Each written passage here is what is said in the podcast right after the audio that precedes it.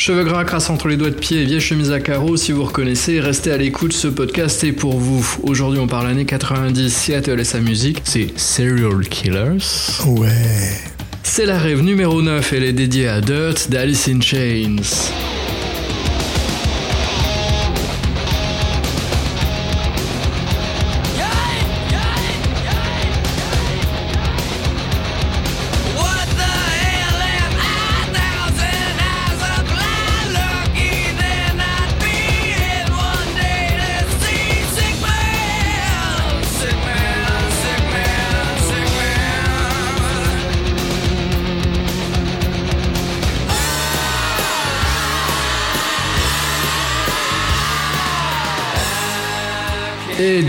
Quoi, il est là, oui, bien là devant moi, l'incarnation en chair et en os de la mythique radio 404, Mesa aka Mesapata, connu aussi comme Il fait de bonnes chips, ah non, c'est Il fait de bonnes pizzas. En tout cas, je suis avec Sam. Bonjour Sam, Salut. ça va? Mais oui. Ouais, c'est incroyable, hein, on se voit et en même temps on se parle au micro comme si on était au téléphone. Il y a quoi? Il y a un mètre, même pas qui nous sépare. Voilà, exactement. Et on est en train de boire un... C'est pas du Prosecco, Non, c'est un... c'est du Vouvray. Ouais, il est pas mal, hein Il est pas mal du tout, ouais. Ouais, ouais. Il monte bien la tête, les petites on- bulles. On a le droit de faire de la pub, mais on n'a pas le droit. Non, bon, aurait pu on est sur un podcast. ça suffit. Euh, donc on va parler aujourd'hui de Seattle. Mais par contre, il n'y a pas de saucisson. Si, si t'en veux. Non, non. C'est vrai, mais je Il y a des chips au wasabi. Euh, T'avais les cheveux longs toi au lycée? Je les ai eus, allez, peut-être 6 mois. C'est Vraiment, vrai vraiment long, ouais. ouais. Ah putain. T'as du mal, hein. t'as- Bah écoute, Heureusement, c'est un podcast, on, on, Ouais. on- on verra pas. voilà, je tiens, je tiens à, dire à nos auditeurs et auditrices qu'on est plutôt euh, barbus. euh, enfin, on a plus de poils sur le bas que sur le haut. Pas spécialement parce qu'on a une calvitie, mais c'est plus court en haut maintenant, quoi. Donc, euh, ouais, ouais. Et moi, je pense qu'elle a, elle a démarré là, euh, la calvitie. C'est vrai. Pendant les 6 mois de cheveux longs. euh, cheveux longs. Ah, ta tête a pas supporté. Non. Donc très vite, on a coupé. Quoi. Alors, euh, t'étais un, un espèce de loner, t'avais les cheveux longs, t'avais des. Est-ce que t'avais des chemises à carreaux? Bon, peut-être, euh, enfin pas, pas spécifiquement. euh, de toute façon, j'étais habillé comme un sac, mais non, j'avais des vieilles, des vieilles docks coquets eu- C'était vraiment la période. il y a eu 6 mois, un an de, de- de- d'affirmation. voilà, cheveux longs, docks dégueulasses. euh. Ça n'a pas duré, ça a pas duré très longtemps, mais Ouais, mais bon, il fallait bien ça, quoi. En tout cas, pour l'époque. oui. Je, je suis pas sûr. J'en suis pas certain. Mais euh, non, mais moi j'ai pas eu, euh, j'ai jamais eu vraiment une affirmation. euh, j'ai jamais vraiment cherché, euh, cherché mon style ou toujours navigué moi, entre entre deux eaux. D'ailleurs, euh, j'ai écouté Alice in Chains, mais euh, à la même époque, je devais écouter, j'en sais rien, du reggae, enfin des trucs euh, complètement euh, aux antipodes de, de- des fanatiques de, de, grunge qui est un, un- terme que je déteste et qui pour moi enfin, ne qualifie pas du tout. euh, ça, c'est un terme qui a été inventé à l'époque pour euh, essayer de, euh, trouver un, ouais, euh, une appellation un peu marketing qui permette de, dans les bacs de, de, pouvoir retrouver un disque de Nirvana, de Soundgarden, d'Alice in Chains, mais finalement, euh, c'est des groupes qui ont, au niveau du son, pas, pas grand chose à voir. Après, tu vas sûrement, à mon avis, en parler. Moi, la première fois où j'ai entendu parler du grunge, c'était en 92. J'étais au lycée et j'allais passer mon bac. Parce que je suis très vieux. C'est venu directement par Nirvana. C'est Nirvana qui est arrivé avec le grunge. Nevermind, Après, c'est sorti quand ça? Euh, alors l'album, euh, l'album de Nirvana dont je parle, c'est Nevermind. C'est leur plus gros album commercial, on va dire. Avant, il y a eu quoi? Il y a eu Bleach ou Il y a eu ça, Bleach, ouais. effectivement. Il y avait eu euh, quelques quelques trucs qui étaient sortis.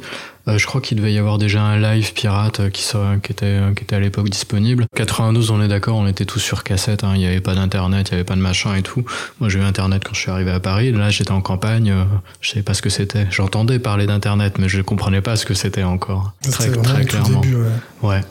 Et euh, c'est des skateurs en fait qui avaient fait un spectacle de fin d'année, qui avaient mis euh, Smells Like Teen Spirit pour leur spectacle.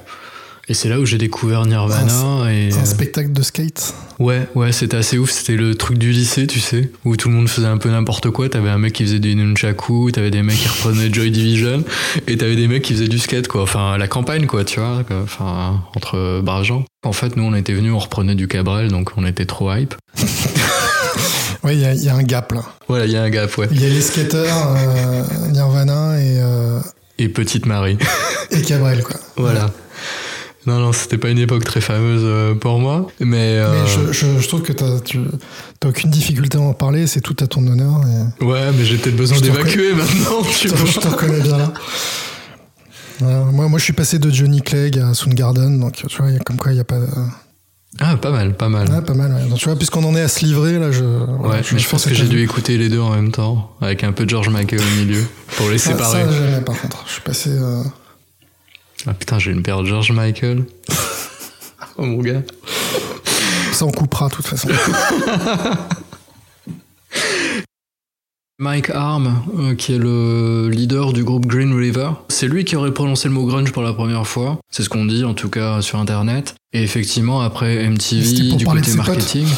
Ouais, voilà, ouais, parce que grunge, normalement, ça veut dire crasse entre les doigts de pied, hein, Ouais. c'est ce que c'est, quoi. C'est un truc un peu dégueu, et euh, ils ont assimilé ça, mais très clairement, euh, si on regarde maintenant Nirvana, c'est classé en rock alternatif. Euh, Soundgarden, dont on parle, c'est du son qui est plus proche du, du métal, du.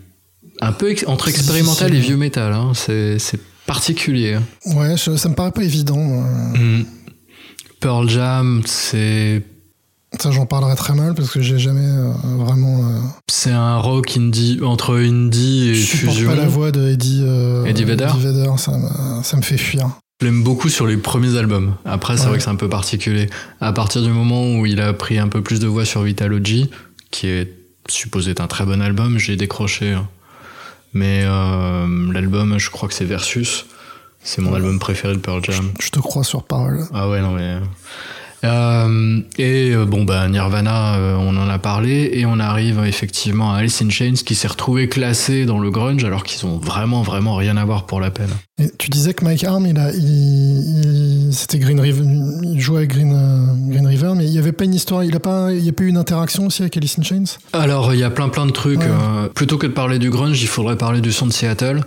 Et dans le son de Seattle, ce qui est vachement intéressant, c'est que c'est un microcosme. Tout le monde se Ouais. connaît. Et tout le monde se connaît en particulier à cause d'une salle qui s'appelle le Gorilla Room, je crois, qui est une salle qui avait deux, deux scènes. Et à l'époque, en fait, euh, dans les années 80, il y avait les métalleux, mais vraiment donc métalleux, mais en fait pas les métalleux comme on l'entend maintenant. C'est-à-dire que c'était plutôt les mecs soft qui combattaient les mecs hardcore. Et combattait ils se mettaient sur la gueule. Ouais. Ouais, ils se mettaient sur la gueule. Et en fait, cette salle a fait que les gars ont pu être réunis parce que la salle avait pour habitude De programmer un petit peu. euh, en même temps. Exactement, en même temps. beau. Soit pour mettre de l'huile sur le feu, soit pour essayer d'apaiser les tensions. Seattle est, est amour. Voilà, complètement. Bah, Seattle est amour. Seattle est amour euh, des, des jeunes filles parce que Seattle, c'est pas une ville très très ouf dans les années 80. Par contre, c'est une ville qui va se faire connaître avec un de ses plus grands serial killers, un tueur de, de jeunes femmes qui s'appelle le tueur de la Green River, qui est un fleuve qui passe ou une rivière qui passe euh, Dans les années 80 uniquement dans les années 80. Elle passe.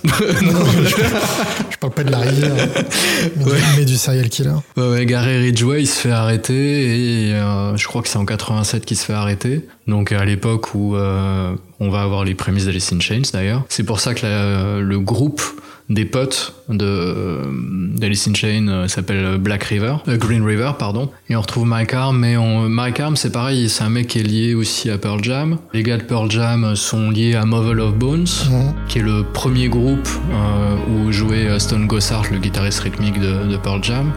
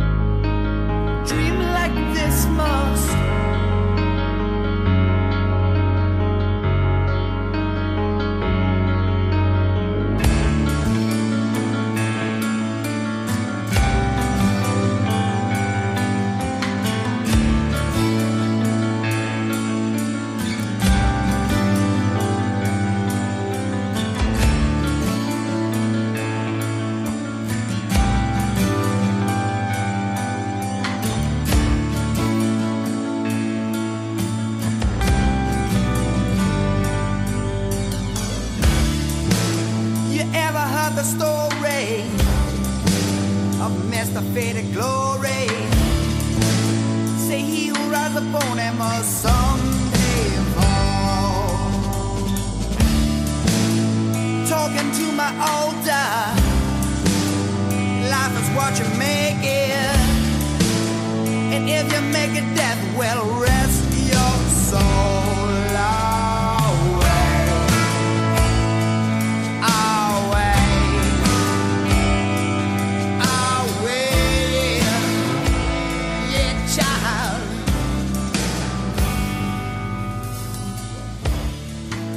Andrew Woods, le, le- le lead singer de Mother Bones, va mourir, ce qui fait qu'ils vont arrêter ce groupe-là, ils vont passer à Pearl Jam par la suite. Mais euh, si tu regardes dans Alice in Chains, je sais plus c'est quelle chanson, je crois que c'est une des dernières, c'est peut-être même euh, Down in the Hole ou... euh, je crois que c'est Wood en fait, la toute dernière, c'est un hommage à Wood, c'est pas le morceau qui a été écrit pour ce film, Singles pour single avec Matt il Dillon. il est sur l'album aussi, il est sur Dirt Love is a game. You distinguish yourself by not calling her.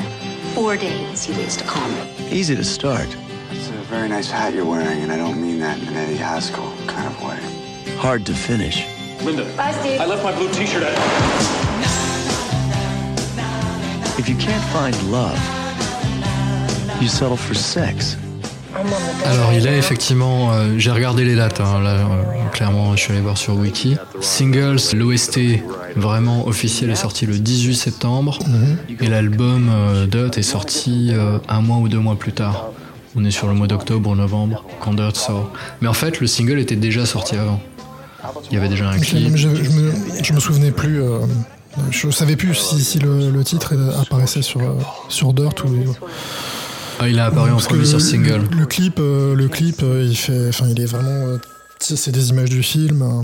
Bah c'est comme ça que moi j'ai connu en tout cas Alice in Chains, c'est vraiment par Wood et c'est vraiment par l'OST de Singles, qui est un film qui jusqu'à oh, pas très récemment mais jusqu'à il y a une dizaine d'années j'avais toujours pas vu. Ouais, bon, je pense que tu pouvais t'abstenir de.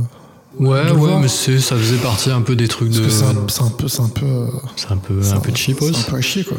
Ouais peut-être hein. mais bon ça aurait bien marché je pense à l'époque. C'est marrant parce que c'est ouais, mais euh, c'était pas du tout euh, l'image. Je, je trouve qu'il y a un gap entre le film, euh, l'image qui renvoie de la ville et, euh, et de sa scène un peu quoi, et, la, musique et les images qu'on se projette dans sa tête quand on écoute, je sais pas, Alice in Chains par exemple, mais, d'autres groupes aussi. Enfin, je veux dire, moi je l'ai pas revu récemment, hein, je l'ai vu, j'ai dû le voir à l'époque ou quelques années. Après, la, la VHS, elle a dû circuler. Alors, une VHS, qu'est-ce qu'une une VHS pour les plus jeunes VHS. Donc euh, voilà, mais euh, le souvenir que j'en ai, c'est euh, ouais, c'est une espèce de comédie sentimentale, franchement à chier. je ne sais même pas qui joue. Il n'y a pas une, une, une- Alors dessus il y a Matt Dillon. ouais. Et il me semblait qu'il y avait Lara Flynn Boyle, mais en fait c'est pas elle. Je suis allé voir dans le cast et j'arrive pas à remettre qui c'est en fait. Mm. Bon, enfin, c'est pas non plus un casting. euh, Non, c'était un casting de. Mais peut-être que t'as kiffé le film alors en même temps. Donc non, je mais te- je me rappelle pas si j'ai kiffé. Il y a une scène qui me revient qui est sur un banc, qui est, je crois, une des une dernières scènes. Enfin, c'est une, des scènes les plus connues. C'est ce qui donne aussi la- l'affiche, non Ouais, c'est ça, voilà. Mais du coup, j'ai pas plus de souvenirs que ce que tu vois sur l'affiche, quoi. Euh, je sais juste que ça fait partie de ces films qui me proposaient une OST où moi qui étais pas très fan, en fait, obligatoirement de, de bande-son de film, j'étais tombé dedans parce que c'était une curation et du coup, euh, moi qui étais assez dans le métal et le rock, ça m'avait vachement parlé, quoi. Encore plus celle de Pump Up the Volume, tu vois. C'est pas un film hardcore, quoi. Non, non, clairement. Mais euh, pff, pour nous, gamins, c'était tout, quoi. Tu vois, on allait voir Wayne's World parce que c'était rock'n'roll. Ouais, mais enfin, moi je trouve pas que ce film soit du tout rock'n'roll ni représentatif de. Ouais, enfin voilà, je, pense qu'elle est. je- Honnêtement, dire que j'ai été déçu à l'époque, je, je m'en souviens pas, mais en tout, en tout cas, ce qui me reste de, de, de l'image de ce film. euh, euh, je préfère la- déconnecter ça de, de, de- bah, de- notamment des disques euh, du disque dont on va parler euh, mm, mm. aujourd'hui quoi. C'est pas un, c'est pas un film qui parle de désespoir, de de, de, de solitude, de enfin voilà, euh, c'est pas un film d'une noirceur euh, extrême. Quand, euh, Dirt, c'est c'est un disque euh, terriblement noir quoi. Ah, c'est Euh, clair. et c'est pas du tout, du tout, du tout. Enfin, c'est un film. euh, enfin, c'est- pas un blockbuster, mais c'est euh, c'est un. c'est même peut-être même un film indépendant, j'en sais rien. Mais euh, c'est vraiment un film euh, qui présente aucun intérêt. Voilà. Non. Bon, c'est peut-être un peu radical ce que je dis. Faut lui laisser sa chance. euh.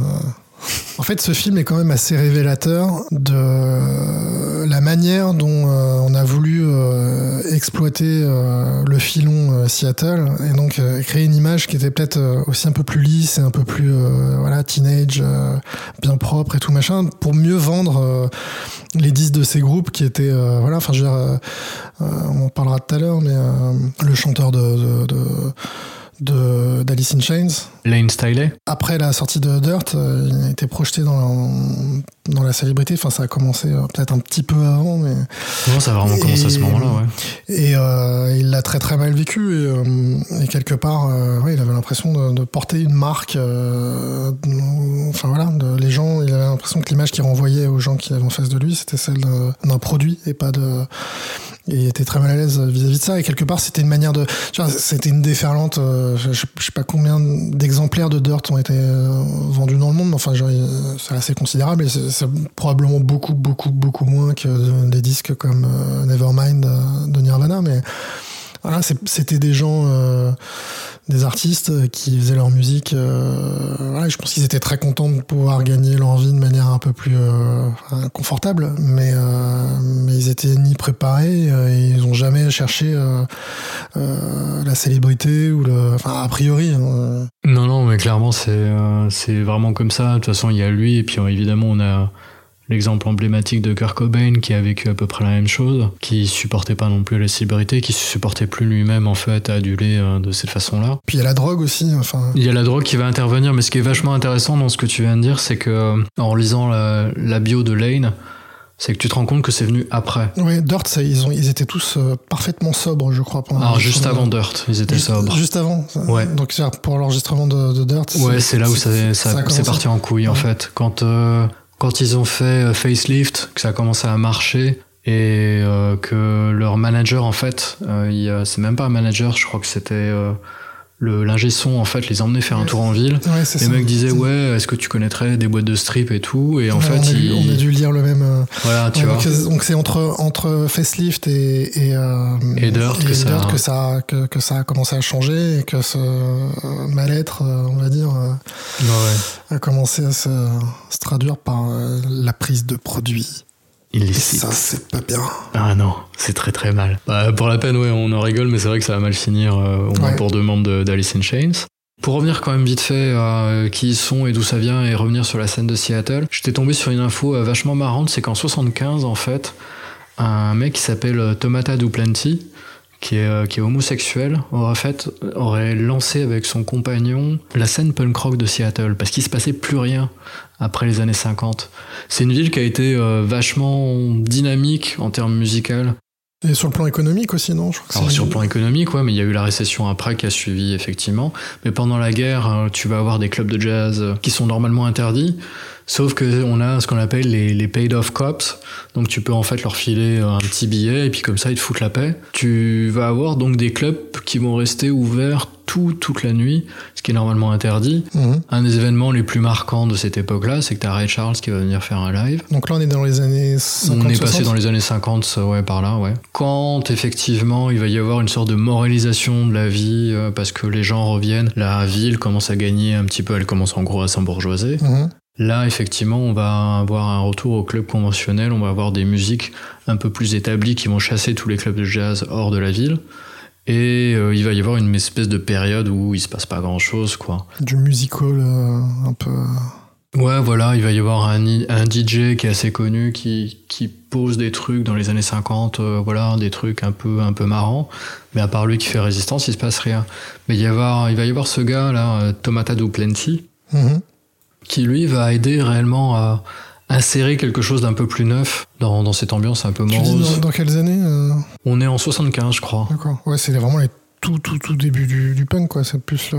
Ouais, ouais, clair, le, le gars est vraiment à fond. Parce que le punk aux États-Unis, il arrivait quand même plutôt à la fin des années 70, j'imagine. Enfin, Ouais, ouais, tu vois, j'aurais pensé, mais euh, ce gars était vraiment Enfin, très très branché. euh, le punk, enfin avant le punk euh, aux États-Unis, il y a eu d'autres, d'autres, d'autres, euh, d'autres influences. euh, je sais pas, les Ramones ou les Stooges. C'est juste avant l'émergence du. Ouais, c'est pareil, on est en punk. 73, je crois, pour les Mm. Stooges, hein, si je me rappelle bien. Mais ça fait un peu partie de cette veine-là, parce que nous, on pense toujours un peu plus tard par rapport au punk anglais et par rapport aux Sex Pistols. Il y a déjà eu une amorce avec ce mec qui avait fait la chanson Peggy Sue, et il est connu comme étant l'inventeur du proto-genre du punk.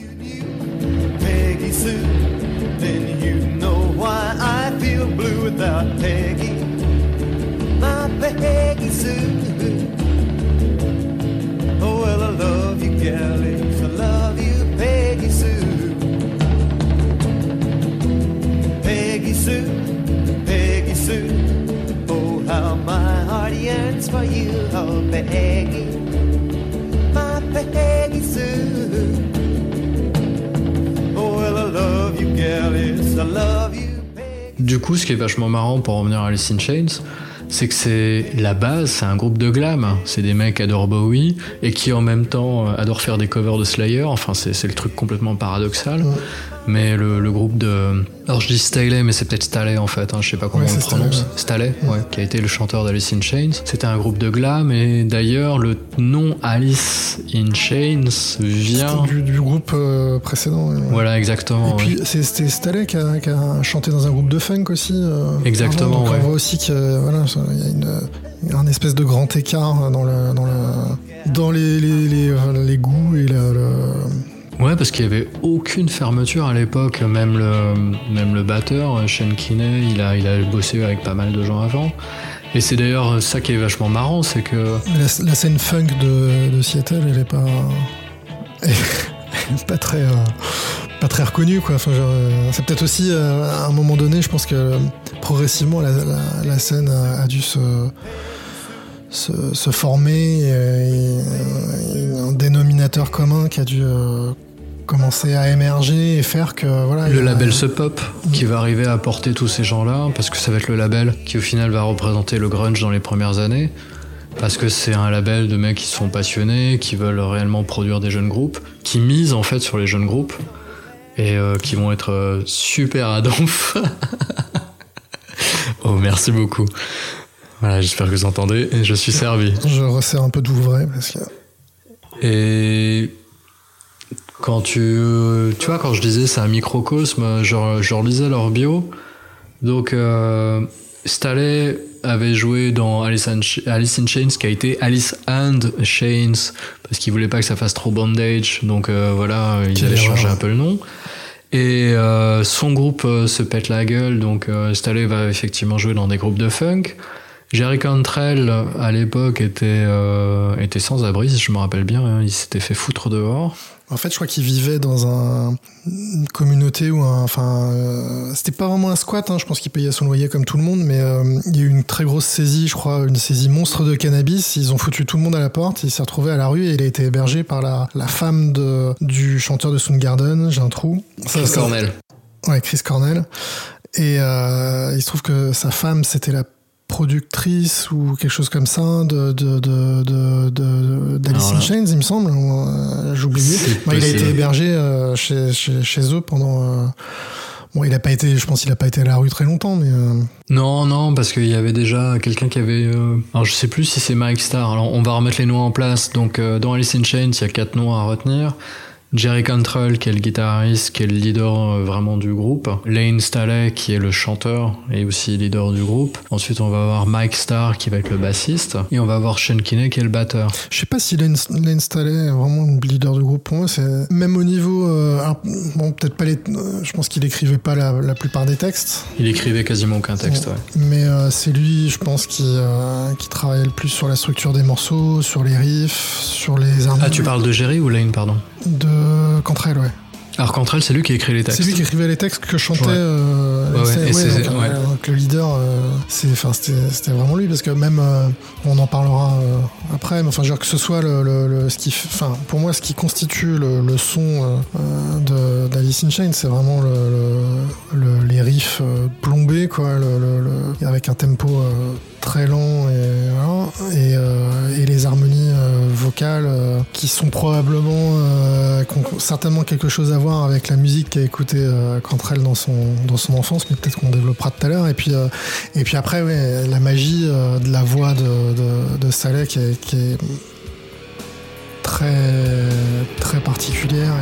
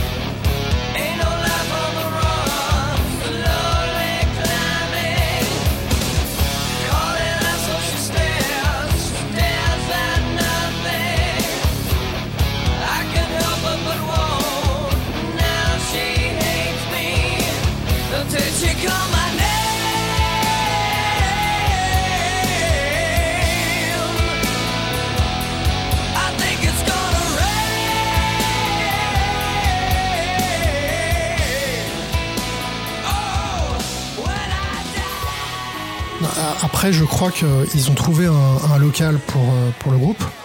Et ils ont vécu dans ce local, euh, ils ont habité euh, dans, le- dans leur local de répétition pendant, euh, plusieurs. euh, pendant, plusieurs années, je sais pas, mais pendant un certain temps en tout cas. Ouais, pendant un certain temps. Et en fait, dans le délire, c'est que Cantrell veut remonter un groupe et il veut absolument, euh, alors qu'il est avec Sean, justement en train de discuter avec Sean, il veut absolument monter un groupe où il va y avoir un bassiste qu'il aime qui est Mike Starr. Et le mec lui fait oui, mais attends, euh, je- enfin Sean lui fait, mais c'est le, c'est le frangin de ma meuf. Donc du coup, il va ramener Mike Starr. Et pour euh, l'installer, ça j'ai beaucoup aimé l'anecdote. Il voulait absolument le convaincre, mais lui, il était déjà dans un groupe de funk, donc le gars voulait absolument rien avoir à faire avec ça parce que ça avait l'air de bien lui aller. Et du coup, les mecs, ils ont organisé les pires auditions du monde pour le faire craquer. Et il paraîtrait que le clou du spectacle, c'est quand ils ont fait venir un stripper, ils ont, qu'ils ont essayé de le faire chanter, et là, euh, St- Staley a fait Ok, c'est bon, c'est bon, je chante, c'est bon. Mais il y, avait du donnant-donnant aussi, je pense. C'était- Ouais, je sais ouais, plus, il y avait pense. une histoire de tu- si tu chantes avec nous, tu peux rester euh, dans le studio j'en sais rien. euh, Il y avait un espèce de faux chantage. Ouais, mais ce qui est vachement marrant, c'est que euh, à l'époque, euh, et c'est ça qui, est- qui a toujours été touchant avec le grunge, là, pour la peine, on va reprendre ce terme-là, c'est que ça a toujours été des gens qui avaient pas énormément d'ambition, qui ont été contents de la réussite financière et effectivement du succès. Oui, ça, ça, on prend toujours. Hein. Ouais, non, mais c'est vrai, mais quand tu regardes, euh, par exemple, bah, tu vois, euh, si on revient à Cobain, comme il l'a vécu, au final, c'est pas terrible. Bon, il avait plein de. Il traînait pas mal de, de casseroles, hein, il avait toute une batterie, mais euh, que ce soit lui ou Staley, justement, ou même d'autres gens qui sont enfermés dans une sorte de. de, de dépression. Je sais pas si euh, les trajectoires, tu vois, si, on peut vraiment euh, comparer Kurt Cobain à, à Alain euh, Staley, euh, ils ont pas le même, euh, probablement des histoires qui n'ont pas grand chose à voir, et voilà, et leur musique est différente aussi, même si il y a quelque chose, on disait tout à l'heure, c'est pas lui qui écrivait ses textes, pourtant quand tu l'entends chanter, et quand tu, et, le, le sujet de Enfin, il y a un côté morbide très présent.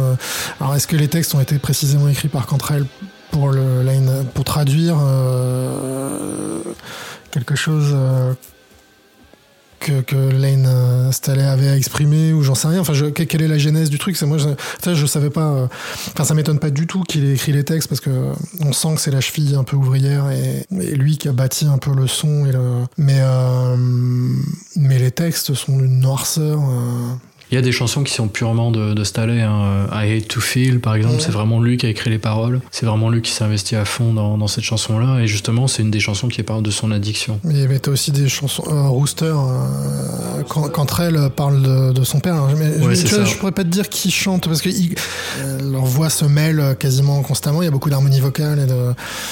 Mais euh, mais Rooster, euh, C'est des paroles de Cantrell, ouais. de Cantrell qui sont quand même hyper personnelles. Il parle de son père, de, de- du Ouais, qui était Vietnam, vétéran, de- ouais.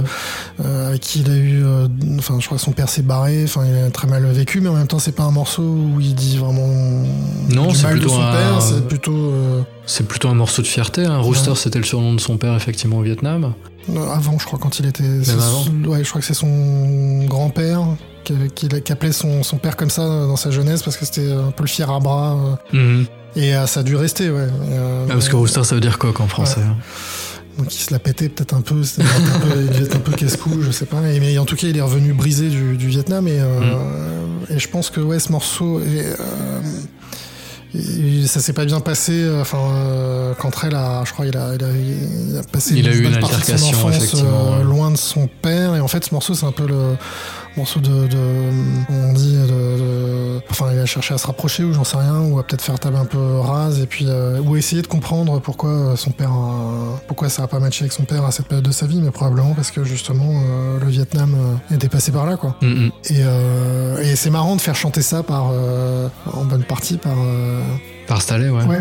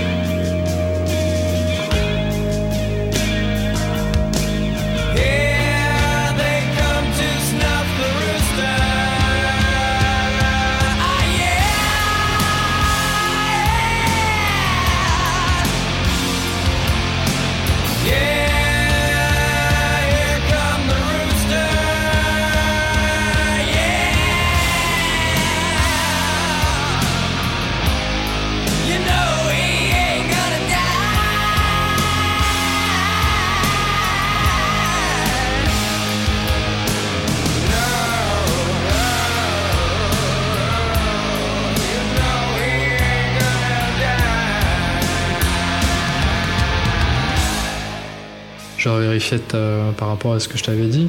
Et quand je te parlais d'Andrew Wood, euh, donc euh, le, le lead singer de Marvel of Bones, la chanson Wood, qui parle de réhabilitation et de justement de réhabilitation, donc de clinique, hein, de, de réhab, euh, etc.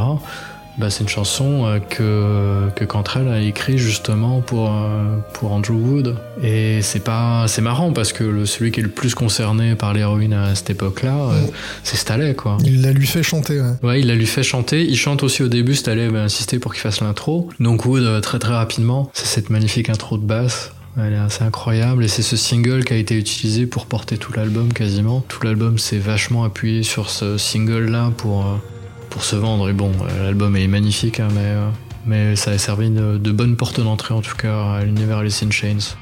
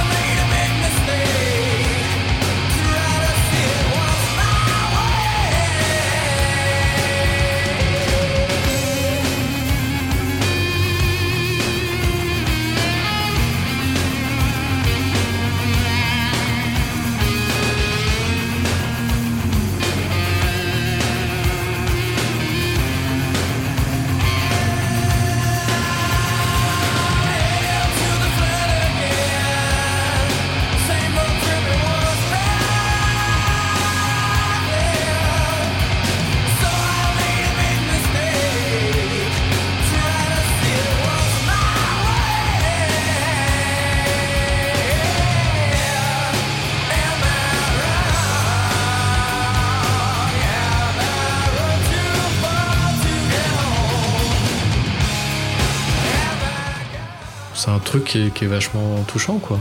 C'est que Staller aurait pu se la chanter pour lui-même parce Mhm. qu'il devait faire des, des allers-retours entre la clinique et chez lui. Et, euh, et pareil, Down in a Hole, c'est pas une chanson de, de quoi. Pourtant, c'est ce qui semble exprimer euh, vraiment. euh, Enfin, en tout cas, l'image, mais c'est toujours la même chose. Il y a un décalage aussi entre.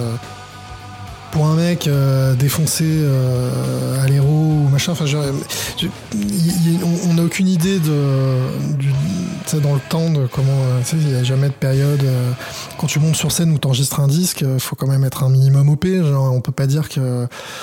Euh, enfin, je- j'en sais rien, je suis pas spécialiste en, en ad- addictologie, mais euh, il y a dû y avoir des hauts, des bas, des périodes euh, plus ou moins difficiles, euh, de la et des retours euh, en grâce ou j'en sais rien. Mais Mais c'est une période qui est fascinante dans le sens où tu te demandes comment les producteurs et les boîtes de l'époque en fait faisaient pour faire travailler des gens qui étaient mais totalement défoncés, mais défoncés du matin jusqu'au soir. ils vendaient des disques, donc. euh, Ouais, mais c'est si tu veux, ça, ça allait au-delà parce que tu vois, il y a, y a le fait de vendre des disques et il y a le fait d'avoir un mec en face de toi. Euh, c'est un peu comme Amy Winehouse, tu vois, tu sais pas pourquoi oui, tu mais- l'as fait monter sur scène parfois. Ouais, mais il y a des mecs qui des la font monter sur scène. des engagements contractuels qui font que, mais après, euh, ce qui est vrai aussi, c'est que euh, on ferme, euh, on ferme les yeux parce qu'on veut pas que la poule aux euh, se braque ou euh, change, euh, claque la porte et aille euh, faire ses disques ailleurs. Euh, Il y, y a un côté un peu, euh, enfin je sais pas, euh, diva ou euh, même si c'est euh, pas forcément le- la réalité, mais genre le mec qui est derrière son bureau et qui signe les artistes, euh, peut-être qu'il a pas toujours euh, envie de voir. euh, Enfin, puis ça casse un peu. euh, Enfin, il y a des choses qui doivent rester derrière le- ce qui se passe derrière le rideau, ce qui se passe sur scène. Alors le problème, c'est quand ouais, ça explose en vol. Enfin, il a mis euh, Winehouse euh, des, des épisodes sur scène. euh, Bon, enfin, c'est pas la seule à avoir foiré. euh, et à avoir, Non, puis je, Donc, tu on- vois. Puis à une époque surtout où maintenant on sort les téléphones. Euh, Ouais, en le plus. ouais. smartphone de sa poche, on fait des images et ça fait le tour du monde et voilà. Mais enfin, genre, il y a à l'époque, euh, c'était pas le cas. Tu venais pas euh, tourner avec ton caméscope euh, euh, des images à l'Élysée Montmartre de, de, de- d'Alice in Chains euh, en tournée. Enfin, genre, t'as, l'air d'un gros con si tu sortais ton. Même, euh, même avec un appareil photo jetable, tu faisais pas des photos. euh, Maintenant, c'est naturel et voilà, t'as envie de taper Ouais, les gens qui sortent leur. Euh, On peut toujours signaler que t'as toujours l'air d'un gros con quand tu sors ton appareil à n'importe quel moment. Mais... Ouais, mais pourtant, c'est. Ouais. tu te- Voilà, enfin, genre, on va dire que c'est quand même largement euh, accepté aujourd'hui. Oui, bah, on se pose la question quand Alors même. qu'avant, c'était la légende. Enfin, genre, euh, putain, j'ai vu euh, tel groupe, il était complètement déchiré sur scène ou machin. Enfin, genre, Mhm. le, le- le- et du coup, c'est pas la même. euh, Enfin, quand on te raconte ce genre d'histoire, euh, ça, ça participe de l'histoire d'un groupe que t'aimes bien et que voilà, euh, tu, tu vas pas voir 5 minutes d'une vidéo de qualité merdique avec un son pourri, avec un mec déchiré euh, qui, qui se vomit dessus sur scène. T'écoutais le disque que t'aimais et en pensant euh, à cet aspect-là, mais tu vois, c'est pas pareil. C'est euh, c'est- des images que t'as pas envie de retenir de gens dont tu t'apprécies le, le travail, quoi. Mais il y a des gens qui les poussent à aller sur scène, même, euh, même quand. euh, voilà, parce qu'il y a des raisons contractuelles, il y a des histoires d'assurance. a- Mais je te dis, même au-delà de ça, parfois ça, enfin, ça me choque quoi. Pour le clip de, de Rooster, par exemple, euh, Staley était complètement mais défait. Ça se voyait tellement, tellement, tellement qu'en fait ils lui ont fait porter des lunettes de soleil. Mm. Et du coup, les gars du groupe lui ont fait euh, Ah bah tiens, c'est marrant, t'as l'air d'un super héros. Mais en fait, il porte des lunettes de soleil dans le clip parce que c'est pas possible qu'on voit ses yeux. Si tu vois ses yeux, tu, tu grilles tout de suite qu'il y a un problème, quoi. Et qu'il y a un problème grave et que ça passerait jamais à la télé de toute façon. Tu. Là, il y a la porte qui bouge toute seule, c'est un peu flippant. Je pense que. euh, je pense que euh, Lane Staley voudrait qu'on change de sujet.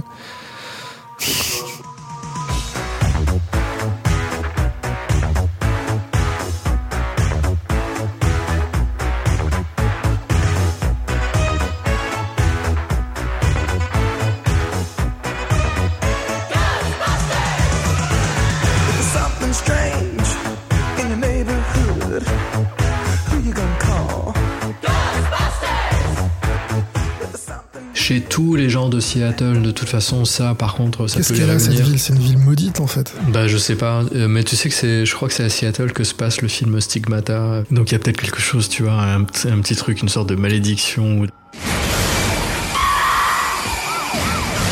Elle présente des blessures très profondes. Les plaies sont tout à fait identiques. Même taille, même forme. Vous croyez que j'ai fait ça?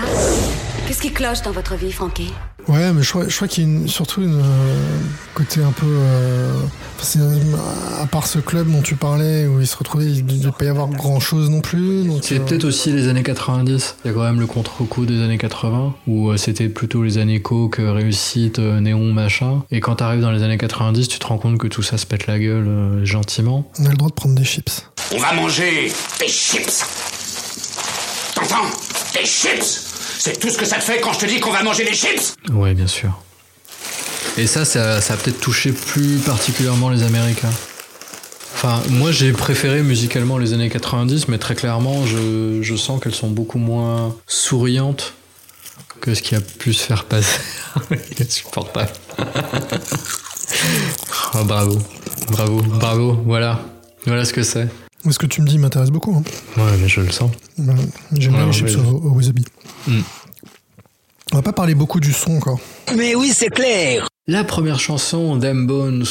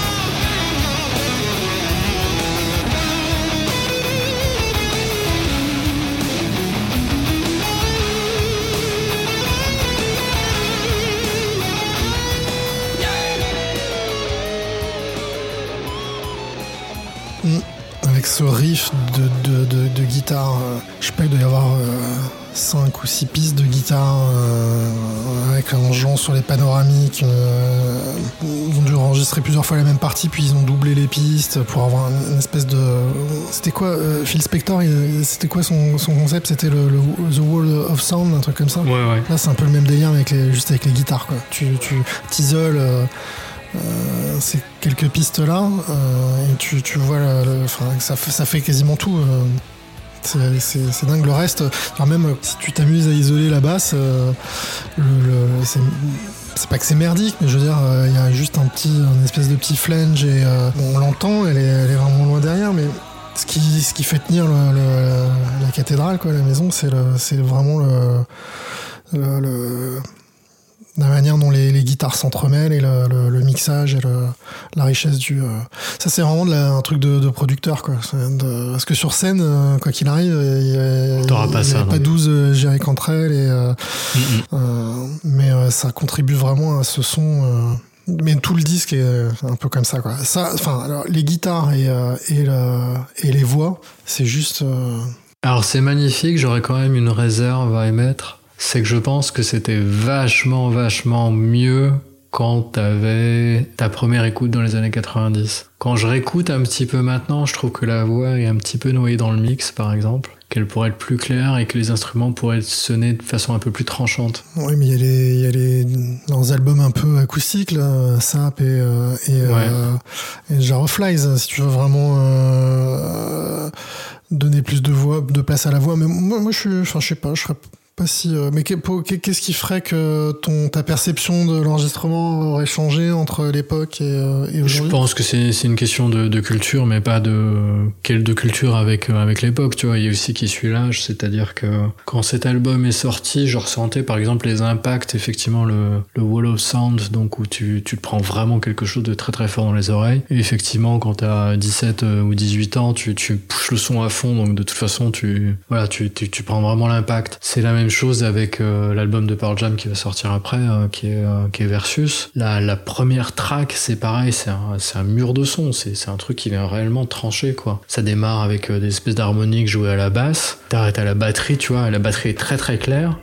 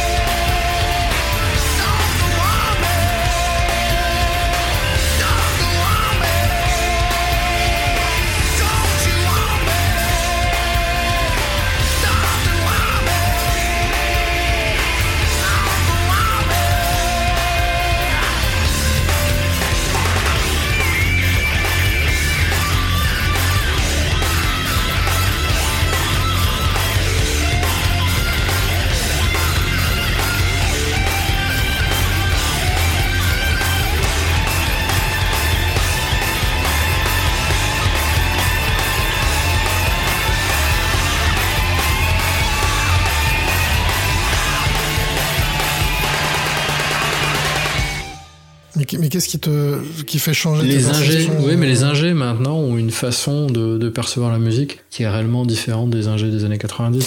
Bah, je pense que dans les années 90, c'était un peu plus dégueulasse aussi. C'est que dans les années 90, c'est quand même, c'est les tout débuts du numérique. Euh, mais euh, je pense qu'ils enregistrent encore sur bande, donc euh, c'est pas, c'est pas la même chose. Grunge, il y a un côté un peu, il y a quand même quelque chose. euh, moi, ce qui, moi, ce que j'aime dans cette musique, c'est que ça laisse de la place à l'imperfection. Alors, c'est peut-être aussi le, le, le point commun avec le, le punk. Euh, c'est que euh, moi j'aime bien quand il y a des aspérités, que c'est pas. Tu vois, si t'écoutes, euh, justement, on parlait de, de de ce qui ce qui avait été fait pour donner ce, ce gros son de guitare, le fait qu'il y ait des euh, des euh, des pistes en, des pistes en cascade de guitare pour obtenir ce gros son.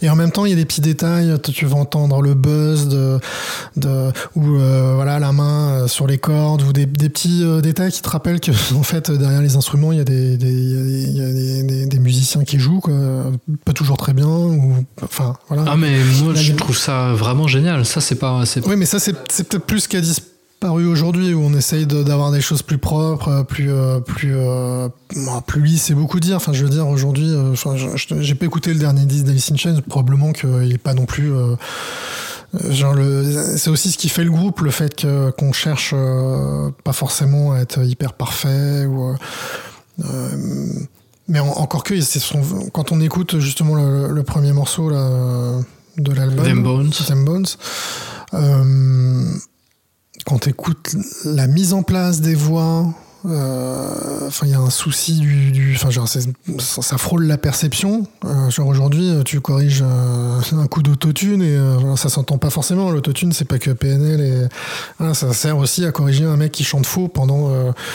euh, trois secondes, mais euh, voilà, tu veux que ce soit parfait, tu vas corriger. Mais là, juste, il n'y a pas d'autotune à l'époque, et euh, les mecs, ils sont super en place, et, et, euh, euh, c'est vachement, euh, c'est impressionnant, Ils sont en place et en même temps, euh, euh, il y a légèrement, euh, il y a des moments où c'est légèrement faux, mais ce qui, ce qui fait aussi le, le, le, son et la particularité et le fait que tu, qu'il se passe un truc, quoi. Ça, je suis tout à fait d'accord avec toi. C'est-à-dire que le fait que, en particulier pour, pour cette scène-là, qui, contrairement à des musiciens actuels, va pas se revendiquer euh, d'avoir pratiqué d'autres styles de musique ou d'avoir une culture musicale autre que celle qu'ils proposent. C'est-à-dire, ils ont pris des guitares, ils ont commencé à jouer ou ils ont commencé à chanter réellement ce qu'ils aimaient. Ils ont pas ultérieurement fait de jazz ou de funk ou de machin où ils ont pris des cours. Euh, par exemple, c'est le cas de. Alors pour Cantrell, je, je sais pas, mais euh, cette année, on disait que par exemple, il avait pris des cours avec Tom Morello. euh, Ça n'a jamais été le cas. Pour la peine que Tom Morello, a, donc le guitariste des Rage Against the. Machine, a jamais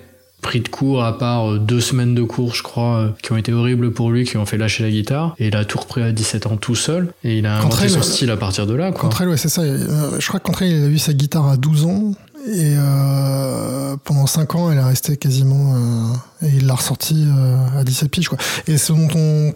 Puisqu'on parlait. on a parlé des, des, des riffs de guitare et la manière dont il. Euh, produisait ce gros son sur le sur l'album et en particulier sur le premier titre euh, Them Bones. Euh, quand on parle des harmonies vocales aussi et de la- de l'aspect euh, très mélodique et, des émotions qui sont véhiculées au travers des voix sur tout au, tout au long de l'album. quoi. Ce qui pourrait expliquer ce goût de Cantrell pour le, le- les harmonies, le- c'est peut-être le fait qu'il est, euh, il est bouffé de la country une bonne partie de sa jeunesse et que, et que visiblement, enfin, euh, ce que je trouve intéressant, c'est qu'ils ont des, des, euh, des références musicales ou des, des goûts qui soient passés par des, des courants, enfin, qui sont intéressés à des courants musicaux très différents et que tout ça se télescope sans, sans a priori ou, tu vois. Ouais, c'est clair. Hein. Ils ont joué même, enfin moi j'ai vu des vidéos, tu vois Cantrell sur un tas de fumier avec en train de chiquer et de cracher, euh, euh, tu vois, à jouer, le- à surjouer le redneck. Euh, alors ça fait véritablement partie de son background, Mhm. que ça apporte, enfin que ça, ça c'est quelque chose de singulier dans, dans sa musique. Bah, je trouve ça, je trouve, je trouve ça intéressant. Puis Ouais, ils avaient un regard qui était quand même assez drôle, super ironique sur eux-mêmes. Ils avaient même un regard super ouvert, en tout cas pour l'époque, parce qu'on parle quand même des années 90, hein, ça n'a pas été les années les plus ouf en termes de Et euh, Cantrell, dans une dans des vidéos détournées, s'amusait en fait à, à, à se déguiser en Nona euh, Weichbaum, là, je crois que c'est ça, où il se faisait des fausses interviews. Ouais, ouais, mais j'ai vu à l'arrière d'une d'une voiture décapotable. Non, je savais même pas que c'était c'était Cantrell, ça? Ouais, c'est ouais. Ah ouais, J'avais même pas percuté que c'était tu vois, et ce qui est marrant, c'est que Staley. entrecoupé euh, de vraies interviews et où tu ouais, sais plus les interviews les vraies interviews ont- ont- sont, sont ridicules aussi et tu sais plus si euh, c'est des vraies fausses interviews entrecoupées de fausses euh, interviews tu vois il y a un côté euh, très très chelou quoi il y a un moment donné euh, il y a aussi euh, il y a une question qui est posée à Alan sur euh, ce qui euh, je sais plus une- où il répond. Enfin, j'arrive pas à comprendre ce que c'est que cette, euh, enfin le contexte de la vidéo. C'est un truc promotionnel. C'est euh, C'est un truc complètement barré qu'ils ça avaient. circule où Ça, je sais même pas diffusé sur MTV à l'époque. Ça. euh. Alors je sais pas qui l'a diffusé. On parle des- de ce qu'on appelle les Nona Tapes, hein, qui sont euh, qui est une série mini documentaire qui a été effectivement tournée. euh. Ah, je crois que c'est. Alors je sais pas si c'est après Jar of Flies en fait, mais c'était un truc assez barré, ouais. euh, Ouais, qui mérite d'être vu. C'est sur YouTube. hein. So tell me about the other boys you play with. Uh, Jerry, Mike, Lane. They're three men, three other men. Now, do you, do you feel misrepresented as a drummer? No, I I hit things with sticks. Do you occasionally hit the other members? Like maybe maybe with some leather, maybe a little cologne and You can't prove that. Voilà, mais tu vois, il y a le côté transformisme, c'est pareil. Genre euh, of Flies, c'est quand d'ailleurs C'est deux ans après, je crois. hein. Deux ans après Dirt Ouais, il me Parce qu'en fait, Sap, c'est c'est avant. euh, C'est avant, c'est ouais. juste avant Dirt. On en a pas parlé beaucoup de Sap, mais justement, on parlait de country, euh, tout ça, euh, juste avant. Euh, donc ça, c'est un disque euh, acoustique. Je trouve qu'on- enfin, ou quasiment. Euh, pas que, pas exclusivement acoustique, mais c'est- là pour le coup sur le travail des voix, ils font même venir des chanteurs genre Chris Cornell ou le chanteur de Moudonnet euh, dont j'ai oublié le, le blaze. Euh, et là ouais, c'est plus le- l'aspect, euh, le côté euh, C'est en ça que ça révèle que c'est pas du grunge. Enfin, que le grunge, c'est pas un mouvement, ça existe pas. quoi. Ouais, oui, et puis, puis euh, voilà, pour le coup, euh, c'est des groupes euh, quand même très différents, qui ont un son très, alors, très électrique, euh, souvent euh, sur scène en particulier, mais, et sur leur disque. Mais euh, les mecs, ils se retrouvent pour se faire plaisir, pour enregistrer un album acoustique avec des parties de chant, euh, enfin voilà, où c'est vraiment. euh, et puis surtout avec des voix. euh, on parlait de, euh, Lane Staley, mais tu prends euh, Chris Cornell, c'est pareil, c'est une voix euh, très particulière aussi. Et,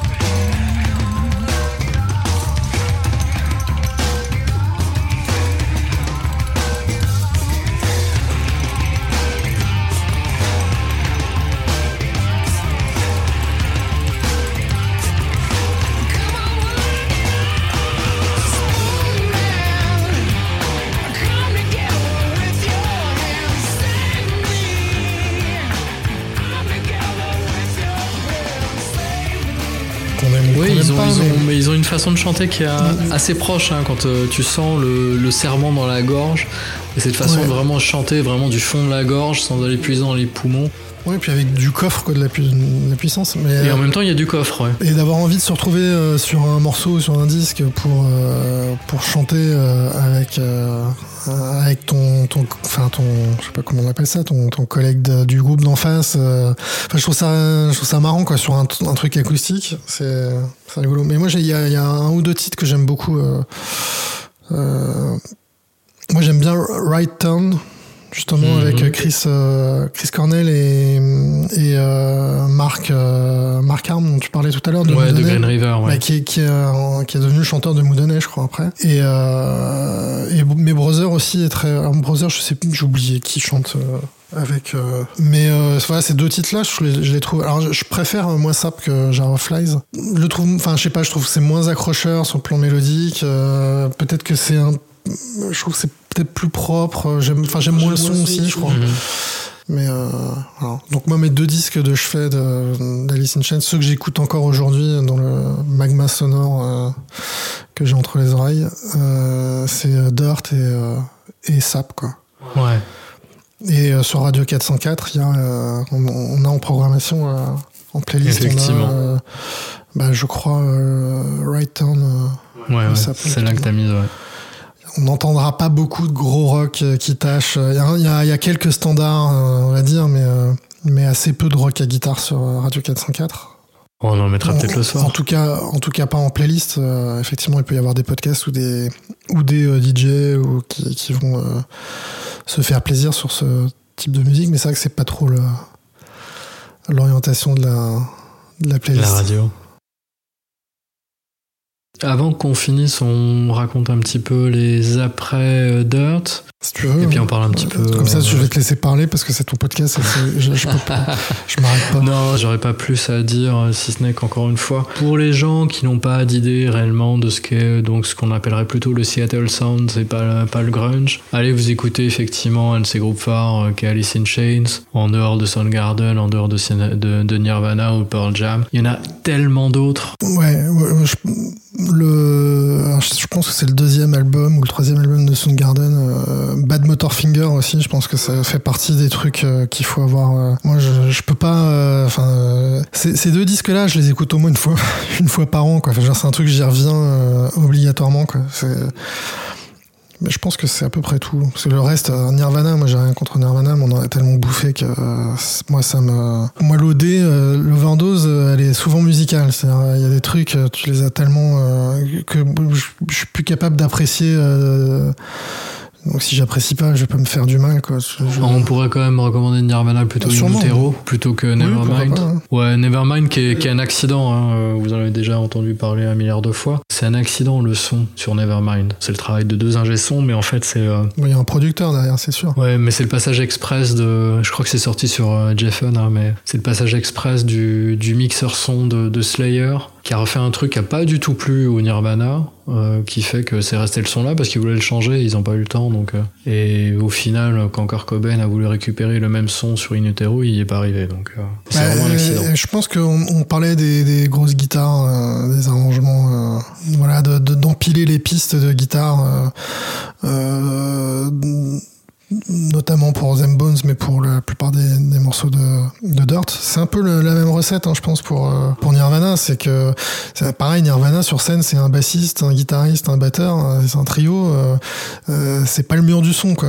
Donc, euh, Oui, très clairement, pour les gens euh, qui ont vu des lives de Nirvana, c'est assez aléatoire. Ouais, moi j'en ai entendu. Enfin, la réputation était que c'était vraiment à chier, quoi. Et en même temps, moi, j'ai- alors j'ai jamais vu Nirvana sur scène, mais j'ai entendu quelques bootlegs de, de- La grande majorité, c'est de la, c'est inaudible, mais parfois, euh, parfois, euh, quand euh, dans les bons jours, Kurt Cobain est bien en place. euh, ben ça marchait plutôt bien quand il avait parce que c'est pareil on parle de guitare mais sa voix c'est pareil enfin, je veux dire, il y a- il y a- Ouais, ouais. parfois c'était la voix qui, qui qui suivait pas du tout quoi Bah, il y avait aussi le- les problèmes de.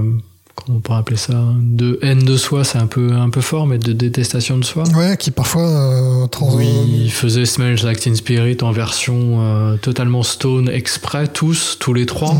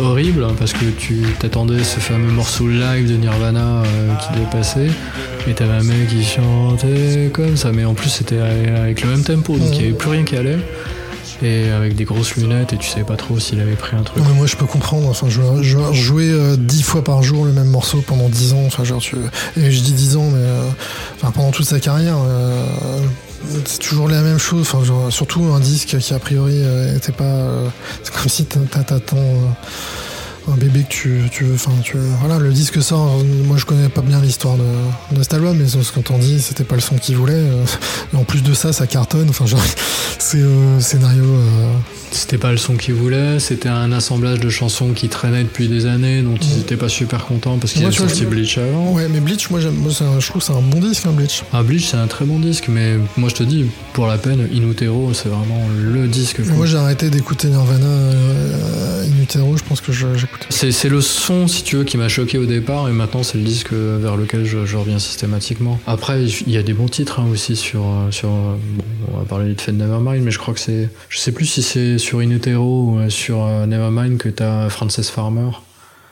Qui est une chanson incroyable, tu vois, qui parle de Frances Farmer, qui est une actrice qui s'est fait interner de force euh, parce qu'elle ouvrait trop sa gueule de féministe, en gros. Enfin voilà, donc ils l'ont dopé au médoc et tout machin. Et ils l'ont fait ressortir complètement shooté.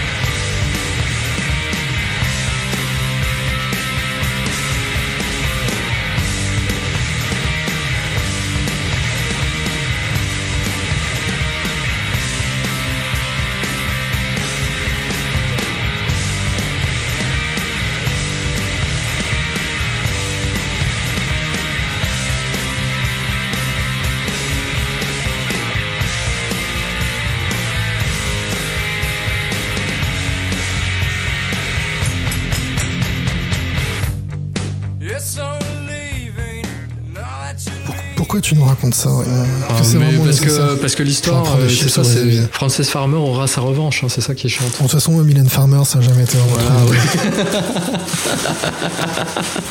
Bon, mais bon, on en était sur sur Alice in Chains. Si vous aimez euh, des sons qui sont assez proches du Black Sabbath, parce qu'il y a quelque chose de Black Sabbath définitivement Ouais, ouais. dans les guitares lourdes dont tu parles, euh, ça pourrait Ça être. aussi, c'est en euh, playlist de Radio 404. Donc, quand même, il y a des guitares. Un peu. Un petit, tout petit peu. Il y a des moments, ça me fait penser à Warpix, tellement les guitares elles pèsent, quoi. Il y a, il y a vraiment quelque chose de, de ça. Et il y a quand même, par rapport euh, à des groupes justement qu'on classerait euh, plus facilement dans le grunge, parce que la définition musicale du grunge, ça a été des soft euh, couplets et des chorus forts, tu vois. Donc en gros, c'est je monte la disto, je coupe la disto. C'était ça. Je monte le son et je coupe le son. Et avec Alice in Chains, ça marche pas. Non. Avec Alice in Chains, t'as des changements de signature rythmique. euh, Il y a des, euh, on n'en a pas parlé aussi, mais euh, il y a des dissonances. Enfin, moi, je trouve ça magique hein, de ce point de vue-là. C'est marrant parce que, sincèrement, j'ai jamais vraiment écouté beaucoup, beaucoup de métal ou de. Mais ce groupe, il y a vraiment un truc très très particulier. Moi, j'aime beaucoup le. le- ils ont fait un disque après Dirt, avant la, quelques années avant la mort de Lane Staley. mais vraiment, je crois qu'il est mort très peu de temps après, au début des années 2000, un truc comme ça. Il est mort en 2001. Donc cet album, il a dû sortir en 2000 ou en 99, enfin, tardivement. Enfin, je veux pas dire de bêtises. Regarde vite fait si tu veux. Attends, je peux te...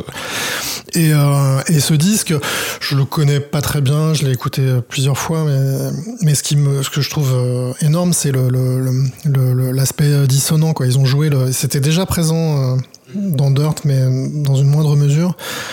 Et, euh, et moi, j'aime beaucoup. Euh, alors maintenant, j'écoute beaucoup de jazz aussi. J'aime bien quand ça part un peu euh, en sucette euh, sur ce plan-là. Côté dissonant, moi, je- ça me Est-ce fait que pas tu peur. hurles sur le jazz que tu écoutes? Est-ce que tu fais comme je dans peux- Dembo de joie, ouais, ça peut arriver.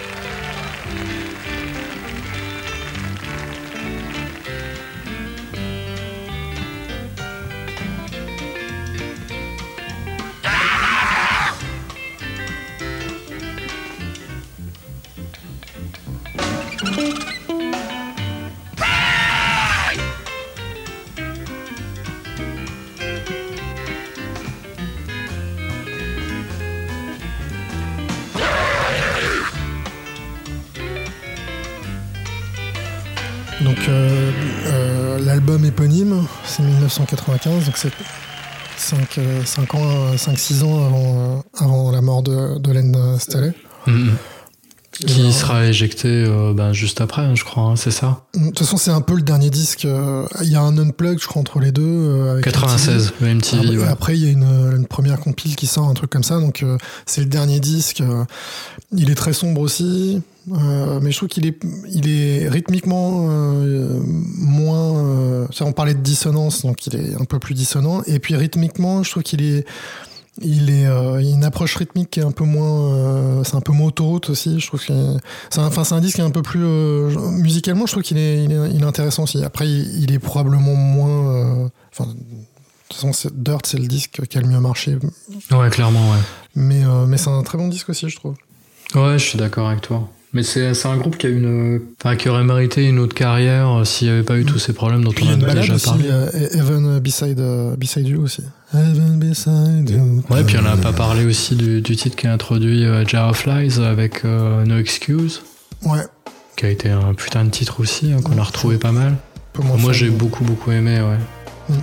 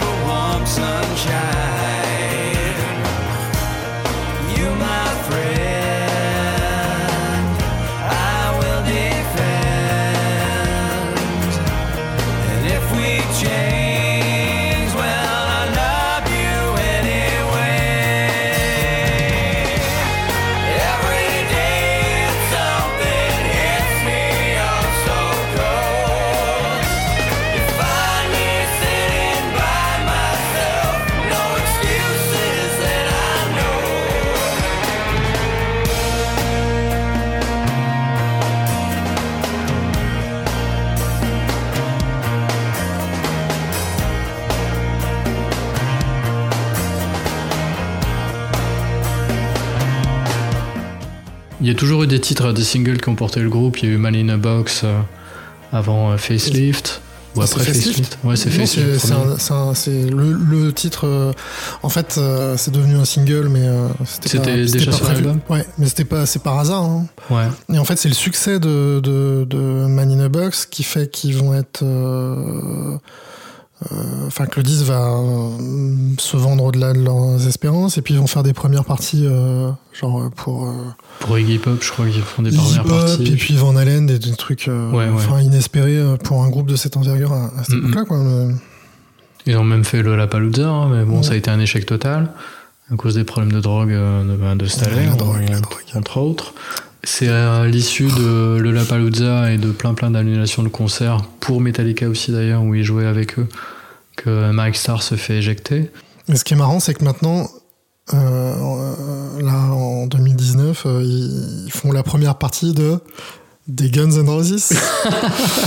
c'est ouf, hein, quand même. Ouais. C'est c'est rigolo. Enfin, Ouais, mais alors que ça aurait pu être euh, le groupe qui méritait euh, d'être en tête d'affiche. hein. tu vas faire un podcast sur les Guns ou pas? Tu pourrais inviter euh, Mouloud, par exemple. Oh putain. Ce serait drôle. Ouais, et on parlerait de, de cette sous- chanson One in a Million. Il viendrait sous pseudo pour pas qu'on le reconnaisse. C'est vrai, je savais pas qu'il était fan des, des Guns. Ah, T'as pas idée, euh, Jean-Michel Jarre, euh, les Guns, euh, euh, comment il s'appelle euh, Calogero. Un biopic qui vient de sortir, là, Elton John. Ah, Elton John, je peux comprendre. personnage. Hum Elton John, je peux comprendre. Bon, bah en tout cas, euh, On a trop parlé. euh, je, je pense pas qu'on ait trop parlé, mais je suis pas sûr que les gens aient compris qu'on parlait d'Alice in Chains, en fait. On en a parlé quand même. On en a Ouais, parlé. clairement. Voilà. Donc, Non, mais euh, faut pas le dire ça parce que tu- on, on va, on va remonter. Oui, c'est vrai, on va le monter. Merci beaucoup à Sam d'avoir participé à ce podcast sur Alice in Chains. Merci à toi. Ah bah ouais, voilà. Euh, on parle un petit peu de Radio 404 ou pas Si tu veux. C'est trop tôt Non. Alors, Radio 404, le projet. Bah, c'est le retour de Radio 404. Et euh, bah, l'idée, c'est un peu. euh, Enfin, l'ADN de la radio, c'était une playlist très éclectique. Mm. Donc, c'est toujours un peu le cas, même si. Même si ça va être peut-être un peu plus orienté jazz, euh, hip-hop, funk euh, et euh, un peu de classique rock. on s'interdit absolument rien, hein, mais je veux dire, on va essayer de teinter peut-être un peu plus la, la playlist et, de la jouer un peu moins expérimentale qu'à l'époque. Et puis on va essayer d'ouvrir l'antenne à, des podcasts. Donc on va on a commencé à se rapprocher d'un certain nombre de podcasteurs qui vont euh, venir un petit peu égayer la, la- programmation.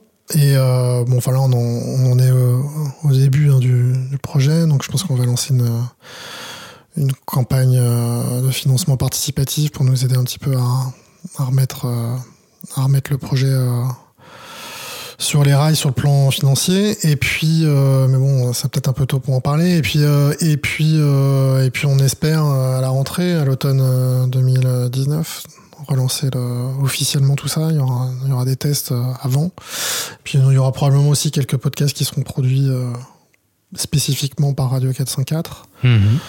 donc voilà, essayer de. euh, C'était euh, Radio 404, donc c'était la radio d'une association qui s'appelle Rezal 404, qui a, qui a été créée en 99. Donc euh, il y avait une dimension euh, communautaire très forte à l'époque, puis avec le temps, euh, qui s'est un peu étiolé, et puis en 2012, la radio s'est arrêtée. Donc euh, Vous avez tous compris ce qu'on entendait par communautaire. hein. Ça n'avait rien à voir avec le communautaire de maintenant. oui, oui, communautaire dans le sens euh, communauté de. de, de, de- Plutôt dans le sens de euh, Seigneur des Anneaux. hein.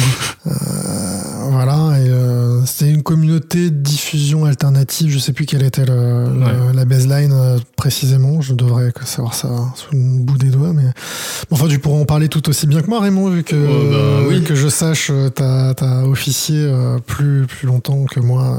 Enfin, moi, je moi, je reviens, mais toi, t'étais, toi, t'es jamais parti en fait. tu parles. Jusqu'en 2012, euh, avec Ouais, j'étais dans euh, les papiers. J'étais dans les papiers. Voilà, j'étais pas obligatoirement derrière le micro, mais j'étais dans les papiers. Non, mais c'est ça. C'est c'est une c'est une radio de gens passionnés qui. Ah, on était tous étudiants ou post-étudiants. On était. Non, puis- On aimait beaucoup déconner. On était vachement curieux du médium. hein. Mm. Et puis, euh, et puis surtout aujourd'hui, c'est l'explosion des, des podcasts, mais quelque part, c'est un peu l'ancêtre. euh, voilà, c'était une web radio euh, associative, donc on ne diffusait que sur Internet. En 1999, euh, accroche-toi, quoi. Ouais, c'est clair. La qualité, c'est, enfin, ça fonctionnait, mais c'était un peu dégueulasse. Quoi. Enfin, OG Borbis. les choses ont, ont- ont- ont très rapidement progressé sur le plan technique et c'est devenu euh, très sympa de nous écouter, même si c'était un peu bordélique. Mais euh, on a fait beaucoup de choses. On a couvert des festivals, on a diffusé des, des concerts en direct euh, très tôt, quoi. et euh, On a eu de belles interviews. voilà, puis c'était c'était pas c'était pas Radio 404, c'est pas une radio parisienne à la base, il y avait des émissions des décrochages locaux, on va dire, à Strasbourg, au Havre. Donc voilà, Météore jusqu'à la mort. Hmm Météore jusqu'à la mort. Ouais. Donc euh, voilà, donc c'est très euh, moi je suis très content de re- relancer le, le projet, même si ça va être différent, ça va pas être euh, tout à fait la même chose. On sait pas encore jusqu'où euh, jusqu'où on va aller. par exemple, notamment sur les les, les, diffusions de concerts, on sait pas si on va faire ça encore ou dans quelle mesure on va le faire. Mais euh, mais en tout cas, euh, bah, si le projet vous intéresse, euh, que vous avez des choses euh, à nous proposer, que ce soit des podcasts, des, euh, des petites pastilles, des petits micro-trottoirs, des interviews, enfin tout ce que vous voulez, ou des objets de création sonore non identifiés, des documentaires sons, des pourquoi pas des dramatiques, j'en sais rien. On est nous, on est vraiment ouvert à, à tout. On va avoir des créneaux pour programmer à peu près tout. Donc, euh, on est très curieux d'entendre. Voilà, bon, après, il faut que ça matche euh, entre nous, mais euh, ça pourrait, ça peut être sympa, quoi. Donc, n'hésitez pas à nous envoyer. je crois qu'il y a des infos sur erreur404.org. Enfin, il doit y avoir un email, une page Facebook, un De truc. toute façon, je mettrai tous les liens en description. Voilà. Dans la description de ce podcast. Et je vous dis à très bientôt pour une nouvelle rêve. Celle-là, elle sera bien sûr Prefuse et elle devrait être diffusée quand même après euh, celle qu'on est en train de faire là. hein. Donc vous inquiétez pas, celle de Prefuse ça arrive. En tout cas, éclatez-vous bien. Moi, je vous dis à très bientôt. Je vous embrasse très fort. Sortez beaucoup, sortez couverts. Je me demandais quand est-ce que t'allais faire ton bisou. quoi. C'est la signature, quoi. Et moi, j'ai le droit de faire un bisou, quoi. Oui, t'as le droit de faire un bisou. Ouais, non, mais je, je, je le ferai Fais pas le bien. bisou, fais le non, bisou. Non, je Fais le bisou. Non, non, je peux pas, je peux pas. Ça, c'est ton, c'est ta signature.